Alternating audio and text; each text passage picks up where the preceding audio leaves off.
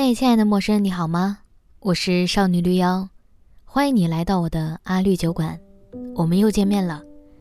收听这次节目前，我小小的提醒一下，我还有另外一个节目叫《大小乾坤》，会邀请各种神奇的朋友就某一话题聊聊天儿，也欢迎大家关注，谢谢大家了。记得关注、评论，觉得好的话再打赏。感谢你的收听。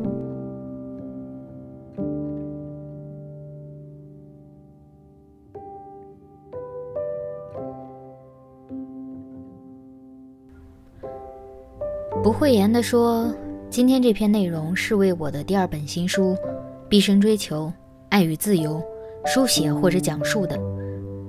可以理解它是一次推广宣传，也可以理解是我跟这本书之间的一次仪式感的对话或者交流。一本书如何产生，它是一个极其漫长的过程。这个过程可能包括和出版社编辑沟通出书的意愿。签订合同、规定版税、首次印刷的数量、交稿的时间，以及允许拖多久的稿件，交不出来的话，后果是怎么样的？那明确了这些问题之后，就是写稿子的时间。写完交稿，修订几轮，然后定封面、定书名儿。定好这一切后，找圈里或者圈外比自己厉害一点的人来写推荐语。然后等待印刷，等待上架，等待有读者购买，这样一本书就产生了。听起来好像也没那么复杂和玄妙，但真等要做起来的时候，还真的是沟沟壑壑，一言难尽。第二次出书确实比第一次要轻车熟路一些。这里的轻车熟路不单单是说。我了然于胸，关于出书卖书的一切流程。其实，世界在变化，出版行业呢，自然也在变化。现在已经冒出来很多我想都想不到的推广办法。那我要配合这些办法的时候，其实多少还是需要适应一下的。我说的轻车熟路是我的心情，好似不像第一本书的时候那么激动万分，那么的雀跃。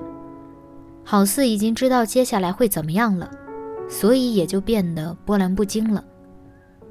我记得收到第一本书已经上架发售的消息时，刚好在下班的路上，从惠新西街南口换乘五号线坐回到丽水桥，在换乘下楼梯的时候，我的心脏已经抑制不住要跳出来，我甚至有一种想从人群中跳出去的渴望，一个梦想终于实现了。是不是接下来的梦想也可以实现？是不是我从此就可以走上专职写作、不用坐班的生活道路呢？是不是我这样就是一个作家了？怀着这样的莫名其妙的期盼，我坐在地铁里，摇摇晃晃之间，我攥紧手机。我觉得没有比当时更好的时光了。事后大家也知道。我依然是北漂社畜，依旧没有挣脱出来，写作依旧只能是我工作生活之外的一点星光。但我仍然在写，不是为了什么，也不一定非要出书，我只是因为不知道除了写还有什么其他事情让我感觉更良好、更自由。其实做电台节目也是一样。这次出书距离上次的《万一我们一辈子单身》出版也已经四年之久了。四年的时间能够改变一个人多少呢？我猜大概是从我虚弱的表达我的观点，需要不断的借助名人之口和他们的文字，到我更多的只表达我的观点，仅在需要的时候才拉这些名人出来。从我只关注一个独生女孩的情感，她的各种细密的心思和遇到的事情，甚至会被人评论为矫情鸡汤文，到我不只关注情感，更想关注人作为人他怎么成长，在生活里怎么思考，等等等等，这些变化，可能都在这四年里，也可能都在这本《毕生追求爱与自由》里了。为什么会取这个名字呢？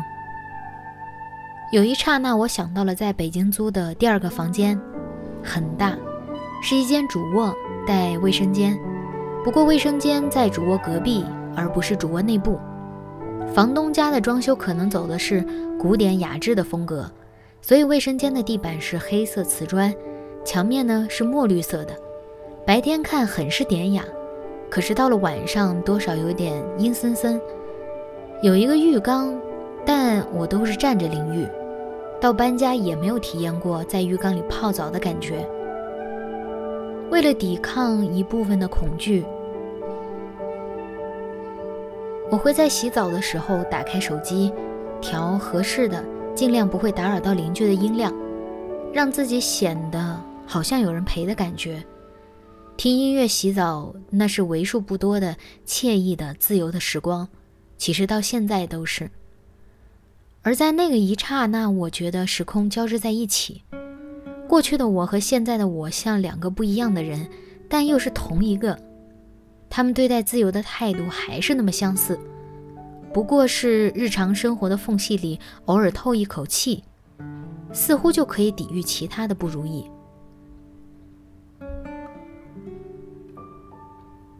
我似乎仍然没有回答为什么取这个名字这个问题。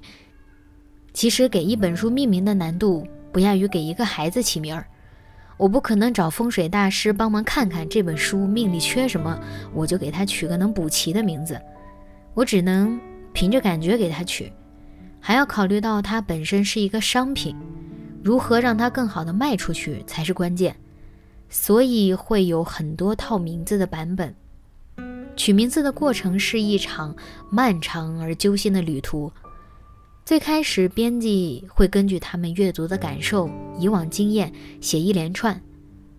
我作为作者，自然是不可能逃脱，也需要起好几个一起选择。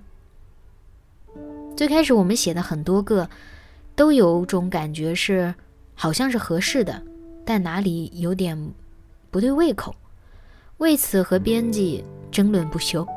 选不出来的时候呢，甚至动用了粉丝的力量。在微博和微信群里进行了一番投票，可是投票的结果又是第三种选择，这一下就更懵了，更不知道选哪个好了。某天我跑去周边的菜市场买菜，我突然想到，为什么书名不用我一直贯彻实施的一个想法，那就是爱与自由呢？于是我提给了编辑，编辑那边我想也是经过了一番他自己的斗争。但最终还是同意了。那时这本书叫《毕生追求无他，爱与自由而已》。这确实是我一直以来都盘旋在脑袋里的我的人生理念。说起来可笑哈，才不过活了区区二三十年，就敢说自己的人生理念是怎样了？我也是大言不惭啊。题目选好之后，封面又是一个大问题。买过书的朋友们都知道，在书店里，一个好的、漂亮的封面会给人多大的购买欲，特别是我这种颜控。所以在封面上又斗争了好几番。最开始是有点模仿安迪沃霍尔的波普风，画我自己的某张照片，我多少觉得有点点尴尬。你想想啊，一本书上是自己的头像。那这个作者是有多自恋才好意思这么做呀？当然，这里只是说我对我自己书的想法，并不是有意指摘其他这样做的作者们，还请千万分清楚是非曲直。而且封面的颜色几次三番都不对劲，烈日的红，说不清的蓝，都有点不对劲的感觉。后来放弃了设计师自己绘图，直接找插画师现有的作品买版权去做出版就好了。那这又是一番艰苦的挑选和抉择。好不容易封面敲定了，又被负责销售的编辑发现书名有点拗口啊，你这个需要重新调整一下。这下我可更慌乱了，之前取名字困难的情景历历在目。而我又确实觉得那个名字是合适的，是我自己想要说的话，是贯穿在字里行间的。那怎么改变它好呢？于是，在不得已的情况下，我更改为毕生追求爱与自由，简洁又相对好记一点，才有了现在的题目和封面。毕生追求爱与自由，它其实不单单是一个书名儿，更是我的座右铭，也是我纹在右肩上的图案，是我对自己婚礼的整体描述。人这一辈子总得追求些什么吧？不一定全是物质，更应该是这些说出来轻巧，但是难得的、珍贵的精神层面的。你看，其实一本书也并没有那么容易，对吧？就像我们做的每一份工作是一样的，它其中包含了挣扎、某种不如愿、妥协、互相帮助、包容和体谅，才能成为一本书。所以我特别感谢这本书的编辑们，虽然我们之间好多次斗智斗勇，但大家的目的都是为了这本书能呈现出好的结果。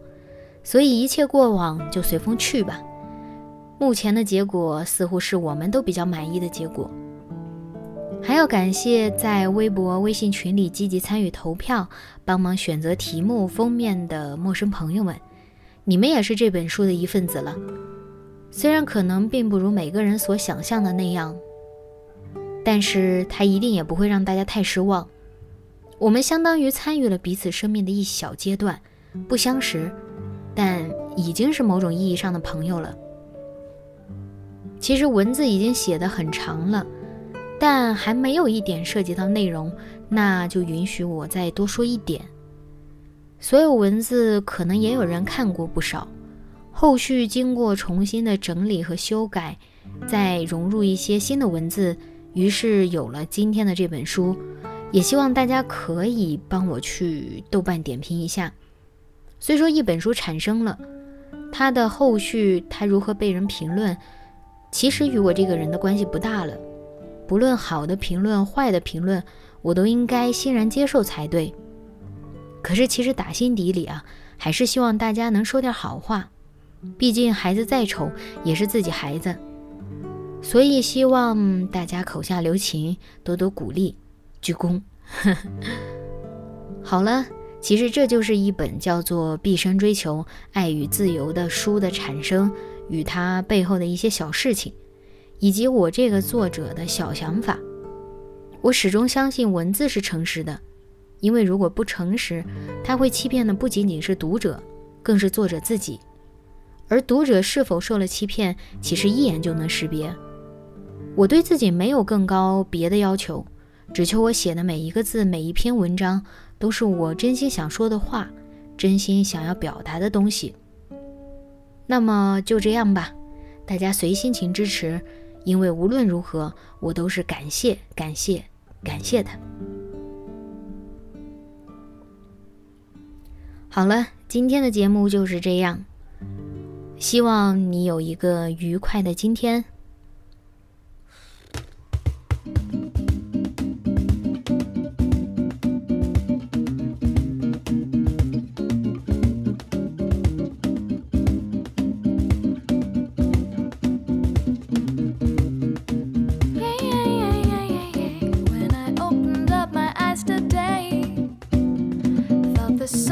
shining on